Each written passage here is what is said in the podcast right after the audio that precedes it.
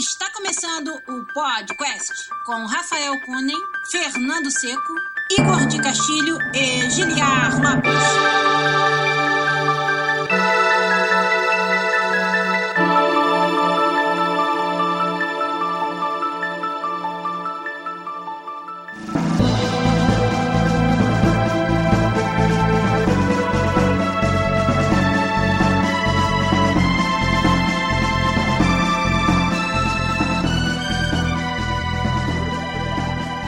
Podcast na área, galera! Estamos de volta mais uma vez com vocês nesse que é o único podcast onde você conversa em português com profissionais da indústria de games internacional. Eu sou Giliar Lopes, produtor dos games da série FIFA aqui na EA Sports em Vancouver, no Canadá. E comigo, meu amigo de fé, meu irmão camarada, programador na EA Motive em algum lugar do mundo, Fernando Seco. Tudo bom, Fernando? É, tudo bom, vizinho, beleza? Tudo bom, vizinho? E é. aí, cara? Estamos aqui cedo pra caralho.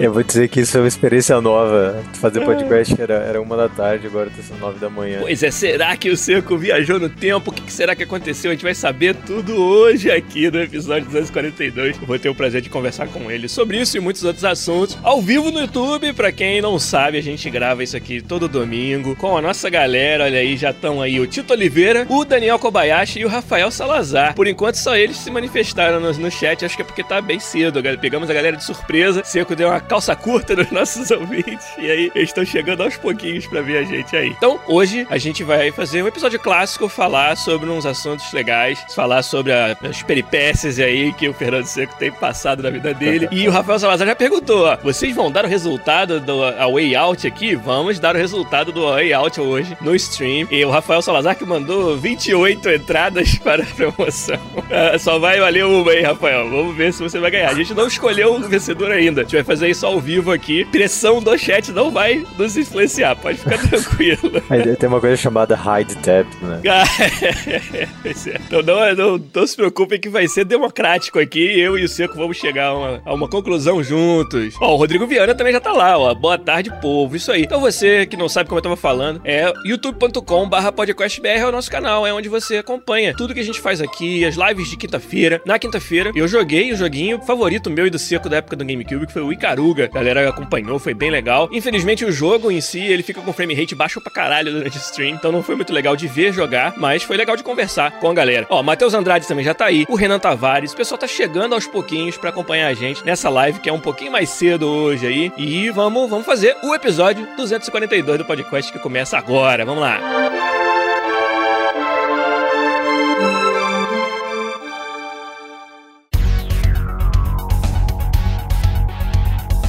começar então, Fernando. Sim, senhor. Antes de dar spoiler do cast das coisas que a gente vai falar, fala só assim das coisas que você jogou, assistiu, se é que você teve alguma oportunidade essa semana, pra nossa galera saber. Hum, eu joguei o Blaster Master Remake que teve lá pro Nintendo Switch. Blaster Master? É, o Blaster Master. É, teve, eu te, tem um nome bem específico, até vou procurar aqui. Blaster Master Zero pro Switch. Entendi. Bom, que não sei se alguém de vocês ainda jogou. Chegou a jogar Blaster Master pra Master uh, Mega. É, o jogo famoso da SEGA na época do 8 e 16 bits, pode crer. Um joguinho bem bacana, que você tá dentro do veículo, você é um carinha dentro do veículo, e você vai, é um plataformer, e aí às vezes no meio do level tem tipo uma caverna, você tem que sair do veículo e explorar a caverna, então a gameplay muda de side-scroller 2D, e às vezes vira isométrico, top view, e aí, aí às vezes side-scroller também com bonequinho, assim. E é bacana, porque são duas dinâmicas de gameplay bem legais, assim, é bem Metroid, assim, sabe? É, uhum. bem, é bem Metroid, só que tem essa dinâmica do veículo. Só que a parte mais interessante nesse remake para mim foi, ah, comecei a jogar e tal,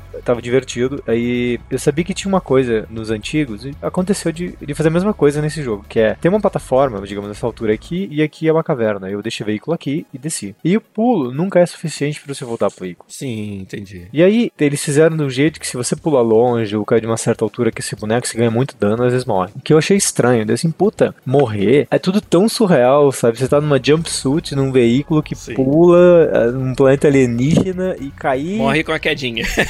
Aí eu já, tá, beleza, né? Bora. Você resolveu o problema dos campos gravitacionais espaciais e morre qualquer dinheiro. Pois é, não, aí continuei jogando, aí chegou um momento que eu não conseguia voltar pro meu veículo. E aí já tinha trigado um quick save. jogo que faz isso é foda. Daí eu assim, ah, beleza, como é que eu volto? Eu tentei várias coisas e só morria. Daí eu assim, ó, não posso ser tão ruim assim. Eu perdi uns 15 minutos nisso e procurei no Reddit. Um cara com o mesmo problema e o primeiro post assim, essa foi uma feature do Nintendo e eu fico muito feliz que eles mantiveram, porque esse jogo tem que ser hard mesmo. Aí, daí eu parei e pensei assim, bom, isso não deixa o jogo hard, isso deixa o jogo frustrante, é. não tem a ver com skill, tem a ver com bad design. A gente tá falando que o jogo adicionou um quick save, que é uma coisa super moderna, por que, que não pode ter um recall pro veículo, sabe? Então, Sim. foram vários sentimentos conflitantes aquela mesma frase. Eu falei assim, ah, não pode. Eu vou tentar de novo. Parecia uns 10 minutos até entender que eu poderia cair eventualmente. E se eu fizesse, se acertasse dentro da água, eu conseguia cair na água. Depois eu conseguiria sair. E bem lá pra frente, eu chegava num outro save point que eu podia fazer sumo do veículo, sabe? Entendi. Mas eu achei super, assim, bizarro todo o design dessa parte. Eu entendo o que eles quiseram deixar, mas, assim, flaw de design bem grande, na minha opinião, assim, sabe? Sim, é, a gente falou de algumas coisas parecidas quando a gente falou, por exemplo, do remake de Shadow of the Colossus no outro dia, né? Que remakes são complicados de fazer justamente por causa desse balanço entre não perder a essência, não perder a identidade, mas também não traduzir os defeitos para defeitos modernos, né? tipo, porque, cara, um remake é uma oportunidade de você dar ali opções a mais ou até de, é. não sei se corrigir é, erros, mas pelo menos atualizar a experiência. Não sei, eu não sou muito do cara que acha que o jogo que era ruim antigamente tem que ser ruim hoje, entendeu? Eu não compro muito essa, essa ideia, não. Então, remake sempre eu procuro neles algo que realmente, porra. Eu vou dar um, um exemplo de outra coisa que não é nem um remake, mas sabe quando você diz assim, ah, isso aí é ruim, mas sempre foi assim nessa série, entendeu? Uhum. Eu, cara, eu acho essa uma desculpa tão esfarrapada. Quando a gente tá desenvolvendo, por exemplo, lá no, no FIFA isso acontece com uma certa frequência, das pessoas justificarem por que algo é assim, dizendo, ah, mas sempre foi assim no FIFA. Eu não aceito esse argumento em nenhuma não, discussão. Não tem, não tem como, não. É muito ruim esse argumento, concordo. Sabe, a gente tá aqui pra evoluir, pra trazer novas ideias, elas podem ser boas ou ruins. Agora, justificar porque sempre foi assim no FIFA, sabe, você precisa ter um argumento mais forte. Você precisa me dizer, olha, a nossa fanbase espera coisas feitas dessa forma, logo, vamos fazer dessa forma, sabe? Nossa experiência do usuário, por esse N motivo aqui, ela é melhorada pelo fato de ser feito assim. Não sempre foi assim no FIFA, é. então tá tudo bem. Porque se for assim, você nunca vai fazer improvements, né? Fazer melhorias, andar pra frente. Né? Eu, eu não tenho muito paciência pra esse tipo de argumento. Eu acho que outro argumento desses que eu acho aceitável é quando o pessoal diz a gente decidiu sacrificar essa área para dar improvement nas outras. E essa é uma pois é. decisão, é. tipo, uma decisão que vai sempre estar tá dentro do jogo é. e vai ser para sempre, sabe? Então a gente não bota energia nesse lugar aqui. Esse é um argumento válido. Isso a gente tem que fazer, infelizmente, no desenvolvimento dos jogos. Tipo, choque de realidade nunca vai ser o jogo perfeito que você tinha na sua cabeça. Sempre vai ter que fazer concessões para você poder entregar o jogo, seja por causa de dinheiro, seja por causa de tempo, seja por causa de tecnologia. Certo. E a arte de fazer jogos num nível, vamos dizer, avançado é a arte de você saber lidar com essas coisas. Saber tirar o recurso daqui, botar ali, porque o meu usuário vai dar mais valor e saber priorizar as coisas com uma maneira, de uma forma muito agressiva, né? Aí, deixa eu ver. Eu fiquei namorando ontem o Dark Souls Remake pro Switch. Já saiu, Seco? Já, já tava lá na game, na, na EB Games, tava pra lá e pra cá. Tava spinning around, around, around, around. Eu fiquei, Entendi, fiquei olhando. Tava rodando, tipo o um avião que não sabe se quer pousar ou não, fica rodando, assim. Você já sabe, né? O. Não, na verdade é pior, assim. É tipo o cara que gosta de chocolate, tá na loja de chocolate e aí ele sabe que não pode comer chocolate, mas é, é difícil. Ele fica assim, com a mão direita querendo pegar com a mão esquerda puxando, assim, não, não. aí agora eu tô no debate se compra esse ou não. Pô, ia ser do caralho. Deitar na cama, morrer na cama, xingar na cama, tudo na cama, em vez de ficar na sala. E acabou comprando ou não? Ah, não. Se salvou. É porque eu pensei assim, puta, é porque depois de ver esse teu stream de Caruga, foi a primeira coisa que eu fiz. Acabou o stream, eu fui lá e comprei Caruga também. Que bom, tá vendo? É bom, ó. Só avisa pros desenvolvedores pra eles mandarem minha comissão. pois é. O único problema é que eu não tô com o meu controle do Xbox pra jogar no PC. Não tem do PS4? Ou você ah, não, não, curte usar o do PS4? Não, é que tá tudo encaixotado. Entendi. Que a gente vai saber por que daqui a pouco, inclusive. Exato. é, acho que foi o Paulo Otaku que falou lá no Twitter depois do stream. Ele, caraca, esqueci que tinha Caruga pro Steam, comprou. que massa. Foi legal. Aí, ó, você ganhou duas comissões, né? É, quinta-feira foi, foi o nosso stream de Caruga. Mais gente chegou aí no, no YouTube falando, ó, o, o Luan Torres deu o, o, boa tarde dele, igual o Juliano Silveira do GG Devcast veio aqui do, do Joga Essa Ideia, falou, boa tarde milhares de amantes do desenvolvimento de jogos de todo o Brasil. Agora eu vou começar meus streams assim, ao invés de podcast na área. Acho que, acho que dá caldo. E aí a galera falando aí, ó, o Alexandre Kaufeld falou: cheguei, agora só falta acabar a luz, como acontece sempre, coitado. Por quê? O que, que, que, que tem, né? Você não paga a conta, não? Pois é, Alexandre? isso aí, é, domingo é o dia que eles escolhem pra cortar a tua conta de luz. Ah, o Felipe Bacelar tá lá, rapaz, que participou de dois episódios junto com o irmão dele, o Rafael, né? Recentemente aí, os dois últimos episódios. E ó, ficou a promessa, hein? Vou fazer ela aqui ao vivo pra tornar oficial. O Felipe e o Rafa voltam pra gente fazer um episódio só mais de zoeira, pra fazer ou um podcast retrô, ou algo assim, só pra falar de jogos que estamos jogando e coisas fora da seriedade que foram os dois episódios muito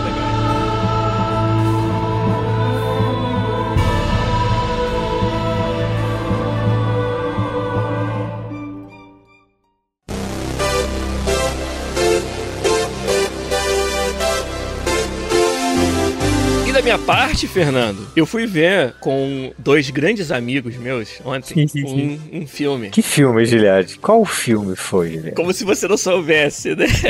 Nós fomos ver Jogador Número 1, um, Ready Player One, baseado no livro do Ernest Klein, que eu já recomendei aqui num podcast antigaço, o Ready Player One. E agora foi feito o filme com a direção do Steven Spielberg. Acho que é um filme que só dava pra fazer bem feito hoje em dia, né? Porque ele exige muito de que você demonstre um mundo virtual dentro do jogo de uma forma muito impactante e a maior parte do filme se passa no mundo virtual, né? A maior parte dele se passa vendo os avatares dos personagens. E o Ready Player One é uma aventura sobre um mundo distópico no futuro, onde um mundo virtual chamado Oasis toma conta da vida das pessoas. Elas preferem estar dentro do mundo virtual do que no mundo real, porque a vida no mundo real tá uma merda fodida, o mundo tá todo fodido lá. E nessa aventura é sobre um game designer lendário que foi o designer desse sistema inteiro. Então os game designers são colocados no pedestal nesse filme. Tava falando com o Rafa no final do filme que os game designers são os novos cientistas malucos, sabe, do- dos anos 80 Puta, 90. velho.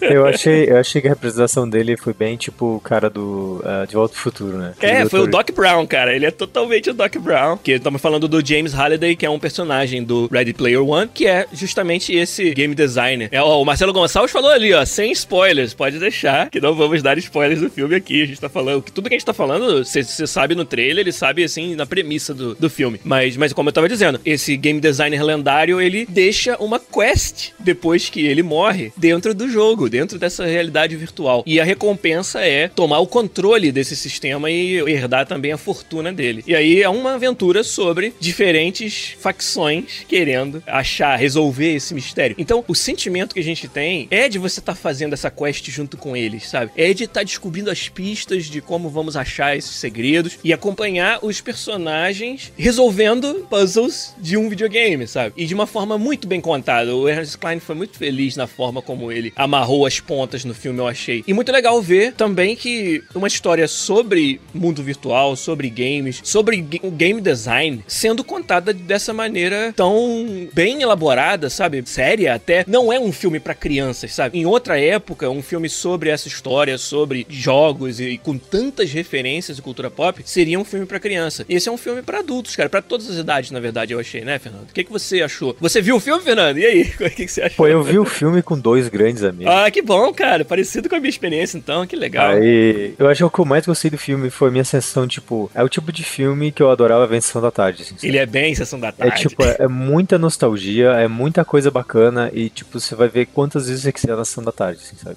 Porque ele é divertido pra caramba. E assim, a quantidade de referência chega a ser violenta, assim, nos olhos do cara, né? Sim, é, mas cara. é bem massa isso, cara. Parte de música Inclusive, tem, tem empresas, né? A Blizzard, a Microsoft com a série Halo, que aparece bastante. no Nossa, filme, bastante. Mas é muito massa é ver todo esse blend de coisa e você começar a lembrar, esse, tipo, aquela montoeira de sinapse atacando, assim, ah, daquele, daquele, daquele, aquele, aquele, aquele, aquele, assim, E é muito sabe? rápido, né, cara? É tudo assim, fire, fire, fire, fire, de várias referências, várias coisas, tudo ao mesmo tempo acontecendo, assim. É, o filme é muito muito gostoso de acompanhar, o ritmo dele é muito bom. É bem bom, eu gostei do filme, eu achei super divertido. E eu tava falando, é, eu acho que é o primeiro filme sobre pure game design da, da história da, da humanidade, assim, né? Vai fazer as pessoas saindo do filme se perguntando, quem não sabe, né? Mas o que que é um game designer? É. Então tem essas pessoas que planejam os sistemas do jogo e des- desenvolvem, sabe? E dizem como que vai funcionar, não é? Isso não é automático, não é por osmose. O Mario não sempre correu e pulou do jeito que ele corre e pula, É. sabe? Eu acho que isso é legal. A gente tava comentando, né? Uma outra coisa que a gente tava falando era que, pra nós, algumas coisas no filme foram referências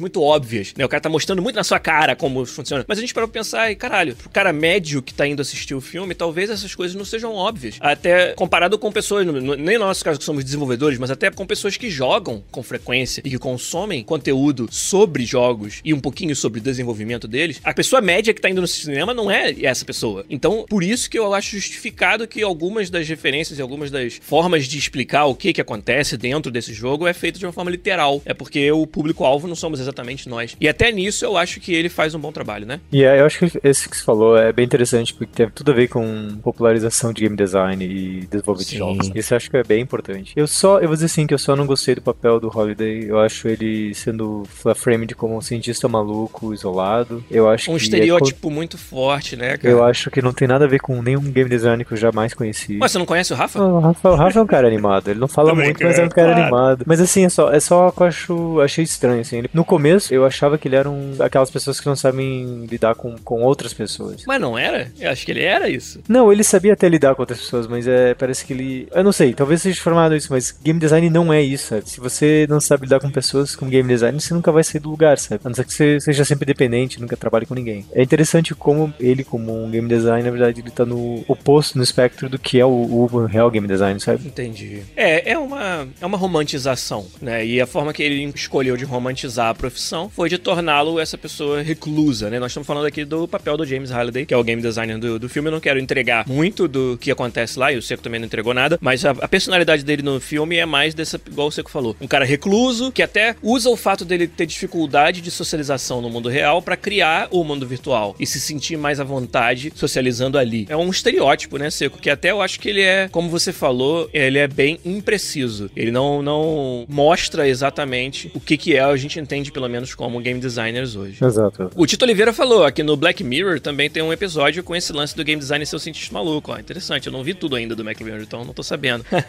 eu sei que episódio você tá falando, mas ele é o programador também, né? Ele é o programador e game design. E ele não gosta de ninguém. Tá vendo? Eu ia falar, programador e game design, igual o seco, mas aí você falou que não gosta de ninguém. É, o cara não gosta de nada. Fiz, tô ferrado, pois não sou muito bom em lidar com pessoas. O corvo. Corvo caótico. Então você pode ser um game designer maluco, cara.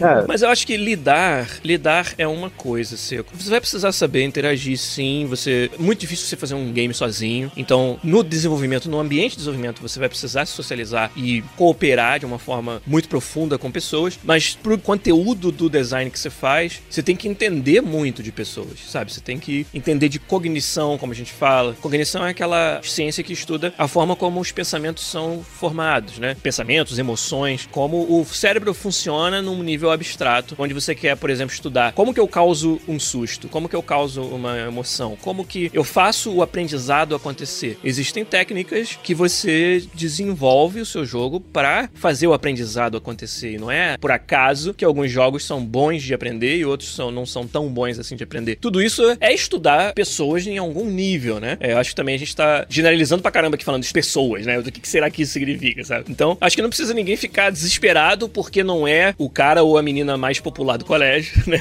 Acho que não precisa também é, achar que não vai conseguir trabalhar com isso por ser assim. Mas sim, você tem que desenvolver. Isso é algo que você pode pegar com o tempo também e se treinar para ser melhor em lidar com pessoas e lidar com reuniões, lidar com cooperação. Principalmente no, no tamanho de, de time que a gente trabalha, né, Fernando? Às vezes o mais difícil não é entregar a feature, mas sim entregar a feature feita por esse time, né? E descobrir como que esse time time vai. Porque se fosse um exército de 10 Fernandos secos, provavelmente o Fernando Seco sabe como entregar qualquer feature. Se ele tivesse um exército de 10 Fernandos secos. Não tô falando isso porque por, por, arrogância nem nada. É só porque a gente tem uma noção muito melhor daquilo que a gente é capaz de fazer e como nós resolveríamos os problemas. Então, ah, se eu tivesse um exército de 10 giliares, eu saberia como fazer tal coisa. Mas eu não tenho. A realidade é, eu tenho que descobrir, e esse que é o exercício legal, como entregar essa mesma feature com um exército de 10 pessoas totalmente diferentes. Hoje, os desafios que eu encontro no trabalho são desse nível. E não tanto como que hoje há resolveria, sabe? E isso aí é um sinal de, acho, de maturidade na carreira, né?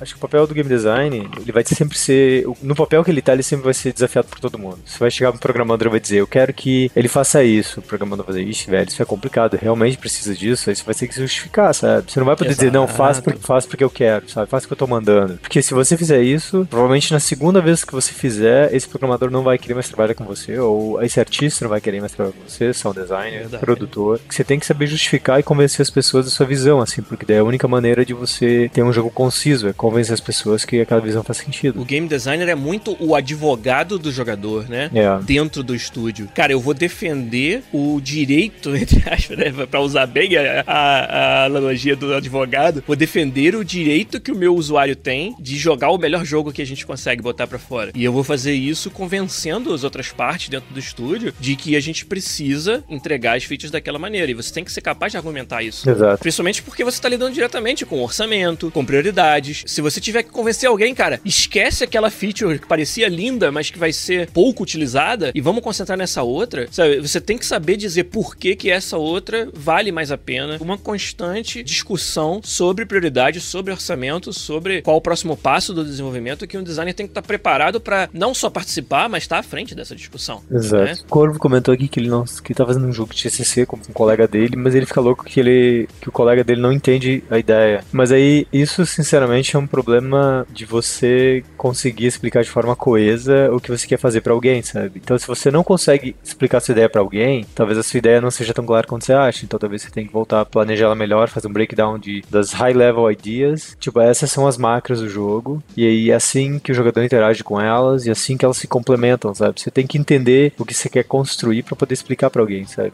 Aí tem que ser claro isso, é parte E esse do- exercício de explicar, às vezes, te faz entender melhor. Exato, Você exato. mesmo, super né? importante, super importante. Eu acho também assim que é claro que são pessoas do, do que nós estamos falando aqui, então existe um certo grau de confiança que ele é conquistado com o tempo. Então talvez no início você precise explicar um pouco mais ou sabe destrinchar um pouco mais e até não vai ter tanto crédito pra dizer, olha, eu sei que não faz sentido agora, mas faz assim e daqui dois dias quando estiver pronto eu te mostro o que, que eu quis dizer. Você pode chegar num ponto em que você vá ter esse tipo de, de relação com o seu time, em que Exato. Você possa fazer isso. Mas isso não chega por acaso no primeiro dia. E outra coisa que eu sempre falo, e se Rafa Kunen estivesse aqui, beijo Rafa, ele também iria falar a mesma coisa. Se você não consegue explicar pro seu time de desenvolvimento, que entende por dentro, como que você acha que o seu usuário, o seu jogador vai entender aquilo, sabe? Então talvez esse processo seja até importante pra polir a tua ideia. E não só porque, ah, puta merda, eu tenho um time aqui que não me entende e logo é só por isso que eu preciso desenvolver a ideia. Isso aí tudo é parte, cara, do, do processo de aprendizado em ser um melhor game design. Vou falar um, um oposto disso. Uns anos atrás a gente trabalhou com game design que ele dá, botou uma ideia, aí tu- ninguém entendia essa ideia. E a gente discutiu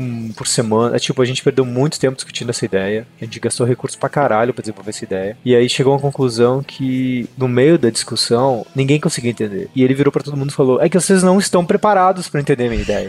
e aí foi, sabe quando todo mundo paralisa, assim, tipo, como se a medusa tivesse usado petrificação, assim, todo mundo ficou Sim. tipo, what the fuck? E no final todo mundo teve que implementar aquilo, porque a gente não entendia o quão genial era a ideia deles, sabe? Sim, e para nossa infelicidade, a pessoa trazendo a ideia era uma pessoa de muito poder de decisão dentro do projeto. Então, as vozes em uníssono de todo o resto do time não foram fortes o suficiente para que a gente não gastasse tempo fazendo a ideia para a qual nós não estávamos preparados. Exato. Então, sempre que você pensar que você tem uma ideia e ninguém tá preparado, por favor, volte pra planilha e repense 200 vezes antes de falar Exato. essa frase de novo. E, e sabe o que mais que aconteceu nessa história, Seco? Que você Nossa. sabe, mas a galera não sabe. Os jogadores também não estavam preparados para essa ideia.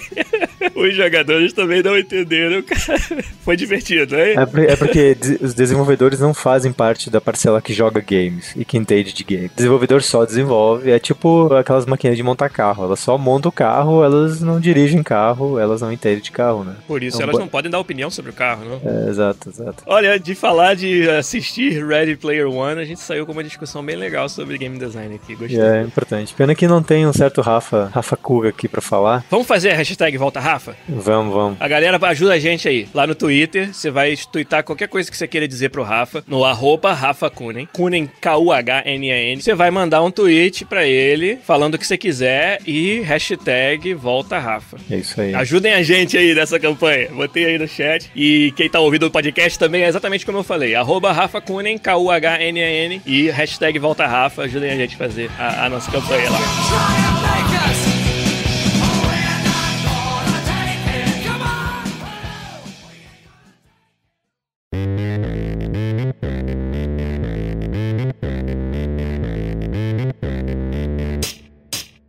Fernando. Sim, senhor. Antes da gente chegar no assunto principal, que a gente vai chegar já já, que a gente tem pouco tempo hoje, temos que correr um pouquinho, mas nossa galera participou de uma promoção essa semana. Tan. A gente ofereceu para todo mundo uma cópia gratuita do jogo A Way Out para PC, para Origin, né, na plataforma da EA. E para ganhar, o que, que o cara tinha que fazer? Ele tinha que entrar lá no Twitter, no Podcast BR, e retweetar um tweet nosso, né, e seguir a gente pra gente poder mandar o que por DM lá no Twitter e retweetar respondendo o seguinte: qual foi a maior broderagem que você já fez nos videogames? Aí o Seco me perguntou pra gente semana passada o que, que era uma broderagem, né? Então, broderagem, cara, é quando teu amigo tá pra baixo, aí você vai lá e faz uma cosquinha na, no, no gogó dele, entendeu? Dá aquela força. Qualquer coisa que você faça pra levantar a moral do amigo teu é uma broderagem, sacou? Você já fez alguma broderagem nos videogames, Seco? Muitas, mas acho que as mais épicas foram quando meu irmão tava terminando o TCC dele, ele, ele voltou e ele deparou com, com o NES, né? Aham. A gente jogou NES muitos anos e tal, e ele me comprou um Super NES. Um dia eu achei Contra 3 na, no locador e aluguei final de semana. A gente terminou em todos os modos, vendo todos os finais, sem morrer, assim, sabe? E foi muito foda, assim, sabe? Foi a maior broderagem, assim, que eu, que eu já tive, assim.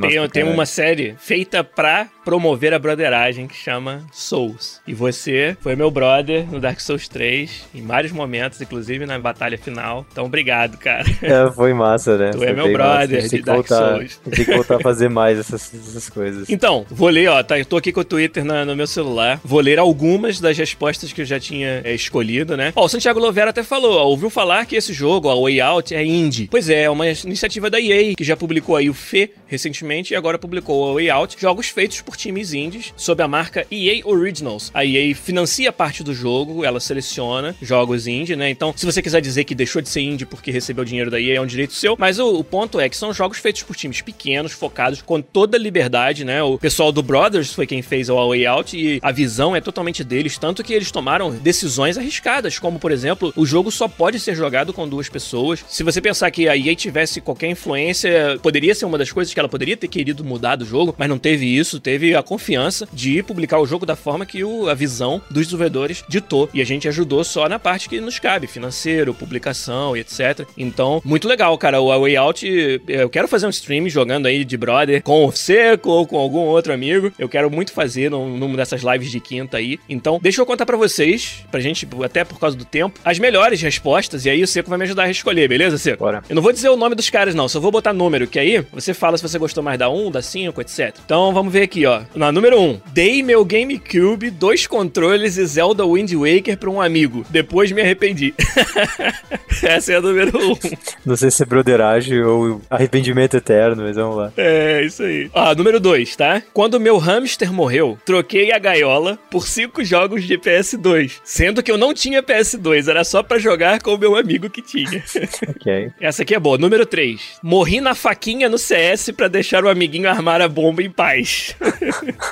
Muito bom. Essa aqui é foda, hein, Seco? Você vai se identificar. Eu zerei The Last of Us somente enquanto um vizinho meu que não tinha PS4 podia vir na minha casa. Eu ficava agoniado porque queria saber mais da história, mas não podia porque eu não podia jogar quando ele não estava comigo.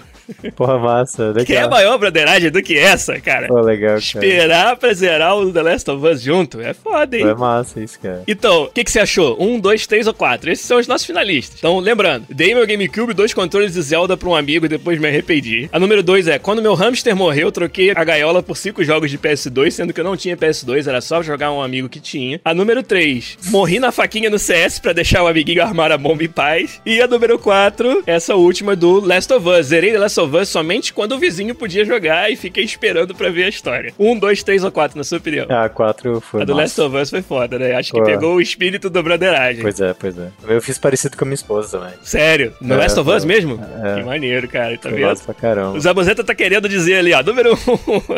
cara, tem muitas. As respostas foram realmente muito boas. Essas quatro eu gostei demais. Eu gostei muito da faquinha do CS, mas acho que vai levar o Last of Us, cara. Zerei Last of Us somente quando meu vizinho podia jogar e fiquei esperando. Então, o nosso ouvinte que tá aí no chat, Rafael Salazar, vai levar a cópia de graça do A Way Out pra PC. Então, Rafael, quando acabar o stream aqui, eu mando pra você via DM aqui no Twitter a sua cópia do A Way Out. Parabéns. Obrigado por todo mundo que participou, foi muito legal. Só falar aqui, né, o nome da, da, das pessoas que deixaram as respostas de 1 a 3. O Brawler Lopes foi quem mandou, que deu o GameCube dois controles e Zelda Wind Waker pro amigo se arrependeu. Ó, te entreguei ao vivo aqui, Brawler, mas tudo bem. Quem falou do hamster, coitado, o Gabriel Bulcão, nosso ouvinte, perdeu o hamster dele, trocou por jogos do PS2, infelizmente. O Rafael Salazar foi o número 4 que ganhou a promoção. E a da faquinha no CS foi a Andréia Oliveira. Ela falou, morrer na faquinha do CS pra deixar o amiguinho armar a bomba em paz. Pra mim, também foi a menção honrosa essa resposta. Pois é. Mas tá feito, então o número 4 ganhou. Obrigado, gente, que participou. E, cara, a gente quer fazer mais dessas brincadeiras lá no nosso Twitter. Então, vale a pena seguir a gente no arroba podcastbr pra ficar por dentro do que a gente tá aprontando. Te lembrou, lembrou que a gente teve uma broderagem bem boa na Hoplon, Ó. uma época onde a gente ia na sala de GD pra jogar Street Fighter. E no Street Fighter, acho que era o 4 que jogava, ou o 3, é, tinha o, o Zangief era bugado, né? Ah, era o. Era uma versão do Alpha, não era? Acho que era, Era um Alpha, alpha, é. 3, e aí né? ele, ele, tinha, ele tinha uns bugs de frame, e daí você podia ficar pelando nele. É. E aí tinha alguém que só jogava com ele, só ganhava, e dizia que a gente era, todo mundo era muito ruim, e que nós tínhamos que step up. Eu já sei o que acontece, mas tudo bem.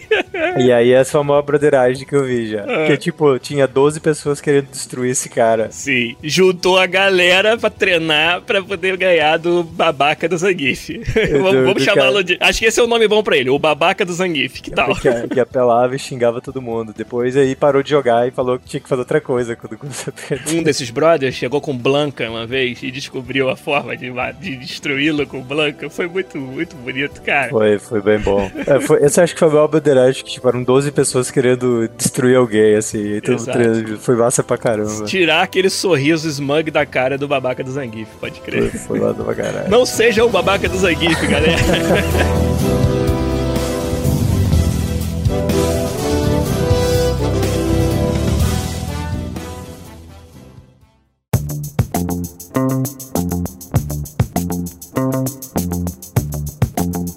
vamos rapidinho pro nosso assunto principal do podcast 242. A gente separou aqui um assunto, cara, muito interessante pra falar, porque a galera ficou no mistério essa semana. Fernando Seco chegou aqui semana passada e falou assim: Porra, tô em Vancouver.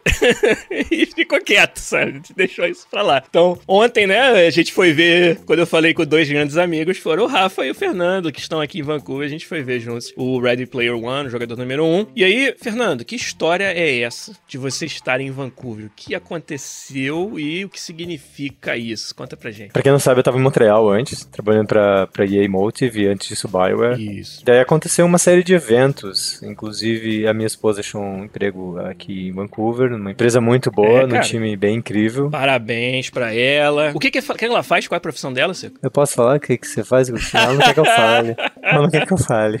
Ah, que Ela pena. fica. Então tá bom. Ela falou que talvez daqui a duas semanas ela apareça aqui pra falar pra gente. Que ela... Ah, aí ó, gostei, hein? Gostei. Ao invés de deixar a galera na dúvida, a promessa de, de É. reportar pra gente aqui. Gostei. Promessa furada. E esse emprego, então, que ela arrumou era aqui em Vancouver, em Exato, BC. exato, exato. é. Aí ela pessoal chegou pra mim, ah, recebeu essa oferta aqui, tia, o que, que você acha? Daí eu falei assim, olha, é uma empresa muito, muito boa, é um emprego muito, muito bom. Pra mim é só uma transferência interna se eu estiver aqui pra Vancouver, então Ah, é vamos, vamos, vamos mergulhar de cabeça. Ou seja, no caso do Seco, ele trabalhava já pra EA em Montreal, e a EA tendo um, um estúdio aqui em Vancouver, facilitou pra que você pudesse simplesmente pedir, que a gente chama de transferência interna. Foi isso que você Exato. fez, né? É, foi isso que eu fiz. Aí foi um processo muito bacana, tudo muito tranquilo. Todo o processo da EA, assim, nossa, eu falei, acho que foi pra vocês, não sei, mas eu me senti muito querido, assim, Sim, sabe? Tipo, cara. eles tomaram conta de empresa pra fazer move, fizeram toda a mudança pra mim. Teve empresa que veio, encaixou tudo pra mim, trouxeram tudo, deixaram Sim. apartamento pra eu ficar. Até as viagens do gato, acharam apartamento que só aceitava gato, tipo de coisa. Foi bem massa, assim, sabe? Então foi super tranquilo. Tem sempre estresse da mudança, né? Claro, Que é, não. é bem cansativo pra caramba. Então, tanto que do, o domingo passado, quando a gente fez o episódio, eu tinha chegado na noite anterior, eu tava exausto, assim, mas aí eu, pô, falei, ah, não, é com os irmãos Bacelar e com o Mr. Lopa Lopa, então bora. Fez um sacrifício pra estar Aí a eu tava aqui no final, eu tava com muito sono, assim, episódio. Depois eu assistir, pode ver. Mas aí, desde que eu cheguei aqui, daí eu tô re- revendo a locação esperando. Eu começo aqui em Vancouver no dia 16. Uhum. Eu vou continuar trabalhando é, remotamente para Motive e eventualmente entrar em algum time aqui, mas o meu time de lá falou que faz questão que eu continue trabalhando para eles remoto. Fiquei sabendo no final que eles gostam de mim. Descobri. Aí, Parece. Quem que não gosta? o governo que fica me cobrando taxa, velho, o tempo todo, pô. Tinha que ser querido comigo. Você paga tudo bonitinho em dia, né? Pois é. Daí eu vou trabalhar remoto, fazendo a mesma coisa que eu faço e tal. E aí eu falei pra eles. Isso foi uma discussão muito legal. Que é um monte de gente assim, pô, a Motive é um time novo, né? Oito meses. Sim. E quando eu saí, ah, cara, foi muito legal, assim, a reação de um monte de gente que tinha começado a trabalhar comigo, que vieram do Battlefront. Uhum. De tipo, pô, muito legal trabalhar com você, a gente gosta de fazer isso, aquilo. Tipo, tive um feedback muito bom de, da nossa interação, assim, sabe? E uma das perguntas era, pô, a gente vai ter que trabalhar remoto agora. E aí, pra muita surpresa de muita gente que não tá acostumado, falei, pô, eu sempre trabalhei remoto. Dentro do meu time, ajudando outros times. Já é uma realidade nossa, Seco. A, a estrutura inteira da EA é feita sobre o aspecto de todo mundo conhece o mesmo engine, as pessoas nas mesmas time zones, quando você tem algum conhecimento, você vai ajudar outras pessoas em, em remotamente. E quando eu expliquei isso pra eles, ficaram, muitos ficaram surpresos. Falei, ah, por isso todo mundo tem um webcam, sabe? Por isso Sim. que a gente tem isso e aquilo. E eu falei, pô, me sinto super confortável em trabalhar remoto, sabe? Eu não tenho problema algum. Inclusive, até fiz a piada com o game design. Falei, é bom ficar remoto, porque daí vocês me enchem tanto saco pra você falar mais código, né? Mas é legal, assim, de ter, ter essa conversa do tipo, só porque eu tô remoto não quer dizer que a gente vai interagir menos, sabe? Sim, claro. Daí eu até expliquei pro animador, olha, o que, que eu vou fazer? Eu vou chamar você pelo Skype, a gente vai conversar, olhando com a câmera. Você vai me dar share do seu desktop, eu vou interagir com o seu computador, você vai interagir com o meu. Se eu tiver que te mostrar algum protótipo, você vai jogar remotamente no meu computador. E se eu tiver que debugar alguma coisa, eu vou debugar remotamente no seu computador, sabe? E a gente vai conversar o tempo todo, vai ter três horas de diferença, mas normal, sabe? E eles ficaram muito surpresos, assim, com o fato de que eles nunca tinham reparado que tem toda essa estrutura pra trabalhar remoto, sabe? E isso foi massa. É nessa hora que faz valer o investimento da EA nessa área, né? Exato, exato. É para quem não, para quem não sabe do chat, por exemplo, dá um pouquinho de background. Quando eu trabalhava no Dragon Age, eu trabalhei no Dragon Age do, no final da Pre-Pro até shipping, e eu trabalhei de Montreal. Foram três anos e meio trabalhando remoto. Porque o, o time principal estava em Edmonton, na BioWare, vamos dizer, matriz, né? Exato. Até no final, quando o jogo foi fully shipped, eu era, eu acho, um dos únicos programadores aqui em Montreal, até o Entendi. final do projeto. E aí, quando começou o Mass Effect, foi diferente. Você não, gente não era... pode mais falar aqui em Montreal, não, rapaz. Fuck! Puta, velho, essa foi. Depois eu vou contar, essa foi a coisa mais bizarra. No primeiro dia aqui, eu chegava dando oi em francês, as pessoas me olhavam assim, e tipo. Aí eu, eu pedia desculpa em francês, eu falava. Sempre escapava alguma coisa. Sim, você vai E esbarrar foi- com a pessoa na rua e vai falar o desculpa, assim, no meio de supetão, você vai falar em francês. Exato, Pardon. cara. Foi bem curioso isso, sabe? O beat shift demorou tipo 10 dias assim. Aconteceu comigo, cara, quando eu fui no Brasil, cara, qualquer coisa que acontecia na rua, eu falava sorry. Oh, uau, é. Faz tempo que eu não vou pro Brasil, ainda não aconteceu comigo, não. Em Montreal, o pessoal fala francês 99% do tempo. Aqui em Uhum. Vancouver, 99% inglês. É um shift de mindset, assim, bem interessante. Mas no trabalho você já trabalhava 100% em inglês. Exa- exato, exato, exato. Aí, voltando a falar desse trabalho remoto, depois, quando a gente tava na BioWare em Montreal, trabalhando no Mass Effect, aí a gente tinha que dar suporte remoto aos times que estavam em Austin e Edmonton. E mesmo assim, a gente trabalhava remoto, né? Então, você ajuda o- o design, você ajuda o programador, etc. Sim, no caso do Mass Effect, o time principal era o de Montreal e os times que estavam ajudando eram os times remotos, mas a dificuldade e a necessidade de cooperação de longe era a mesma, né? Exato. É, eu acho que quanto mais tempo passar, mais isso vai virar uma realidade, assim. Eu acho que deve Ah, ter sim. time do pessoal indie que deve estar aí no chat, que já teve experiência trabalhando com gente do mundo inteiro pra fazer um jogo, Cara, sabe? projetos indies são feitos assim o tempo todo, né? Totalmente remoto. É, recentemente saiu um joguinho muito interessante que eu tô querendo até jogar numa live também, que é o Celeste. É. Que a arte dele é toda feita pelo time da Mini Boss no Brasil, que é a Amora e o Santos, são artistas pixel art super talentosos que fizeram o Towerfall. E esse é um jogo da mesma empresa do Towerfall e eles trabalharam na arte novamente. Então, o cara que faz o jogo principal é aqui no Canadá, aqui em Vancouver, inclusive. Então, eles vieram, conheceram e voltam pra lá e trabalham remoto direto do Brasil. É muito interessante isso. Isso vai ser uma realidade. Então, se você, por exemplo, no chat estiver pensando e se questionando se sobre trabalhar remoto, fica bem tranquilo, porque isso vai ser uma cada vez mais realidade. Inclusive, com a internet de banda larga cada vez maior, trabalhar de casa também vai ser uma realidade muito maior com o tempo. E aí agora só tô curtindo uh, Vancouver, tô gostando bastante. Lembra bastante de. É um mix de várias coisas. Tem um pouquinho de gente de Florianópolis, tem um pouquinho de gente de Montreal aqui, tem, sabe? Um tem pouquinho do Rio de Janeiro aqui.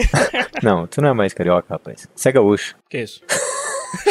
Mas, bah, não sou gaúcho não, tia. É, daí agora só preciso organizar as coisas e... Tanto que hoje o podcast tá meio corrido porque a gente, eu tenho uma visita, um lugar potencial de apartamento que vai começar, vai ser às 11. Sim, vocês daqui a 45 minutos, é. E não é perto, né? Inclusive você tá aqui do meu lado, né? O apartamento provisório que você é. pegou tá aqui no mesmo bairro, tipo, a dois minutos a pé da onde eu moro. É muito legal. É. Isso é legal, né, Seco? A EA dando todo esse suporte e arrumando um local provisório para você ficar, né? Igual você falou, que aceita os seus gatos, sabendo que você precisava viajar com eles. E agora você tá procurando. Você tem esse tempo para ficar com tranquilidade nesse apartamento e procurar um para você, né? Exato, cara. Aí isso tá sendo genial, assim. Eu tô, eu tô na verdade, meio que tirando férias e vai brilhar, assim, que é. eu tô tão confortável, assim, com a situação do, do movie. Pra mim, a situação agora é, eu posso curtir Vancouver enquanto eu, eu vou visitar a cidade. Então, eu posso conhecer bairro, eu posso conhecer as neighborhoods, eu posso conhecer, sabe, conhecer restaurantes. Então, como tiraram toda a parte mais pesada, que é gerenciar logística, Sim. eu posso, eu posso curtir é, só visitar os apartamentos e conhecer os, os lugares, assim. E isso tá sendo, assim, de verdade, assim, tá sendo quase que nem férias, assim, sabe? Tá sendo muito bom, assim, sabe? Eu tô muito, muito feliz, assim, sabe? Sim, legal, cara. Ó, o Fábio Nóbrega já falou ali, ó. Agora vai finalmente rolar o Encontro Podcast em Vancouver, né? É, eu, eu botei lá um teaser disso na nossa comunidade no Google Plus. Já na época eu tinha acabado de ficar sabendo que o Seco ia estar tá vindo pra cá, então já tava meio que armando isso de propósito mesmo. Deixa, cara, o Fernando se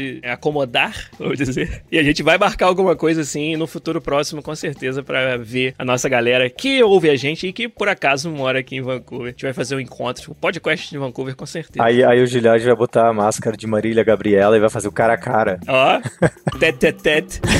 aqui em Vancouver.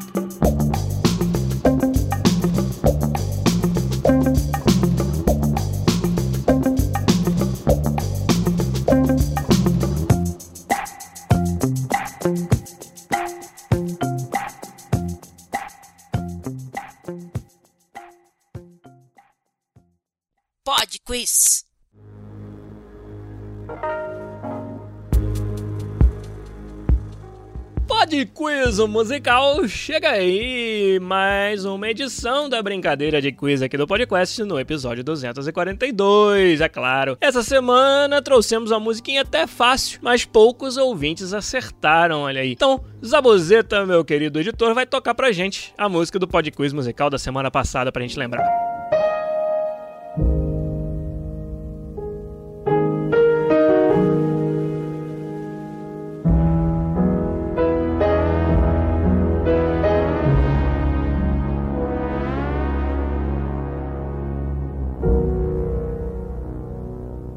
Isso aí, para quem não sabe, é um trechinho de um excelente jogo do ano passado, Hyper Light Drifter. Isso mesmo. Então, só três ouvintes, rapaz, conseguiram acertar esse jogo. O primeiro de todos, o campeão mundial de podcast musical a essa altura já, o Fernando Santos, falou lá que vai sair Hyper Light Drifter pro Switch. Ele que sempre me atualiza das novidades do Switch. Fernando Santos acertou e foi o primeirão mais uma vez no podcast musical. Além dele, o Thiago Augusto Weinzemann, que acertou todos aí recentemente recentemente, e também o Hideki Yamamoto lá no Twitter. Esses três acertaram o podcast musical da semana passada. Aí, como né, eu tenho aquele coração grande, vou facilitar essa semana trazer um joguinho um pouquinho mais fácil para vocês. Então, Zabuzeta, toca, por favor, o novo podcast musical para essa próxima semana. Vamos lá.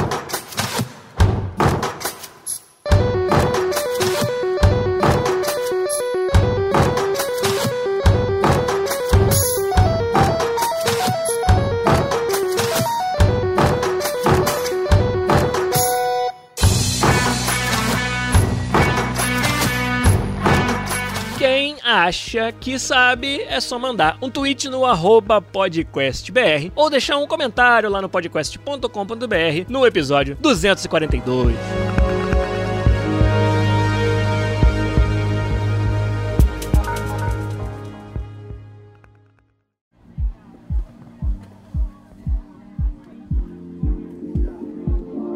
I.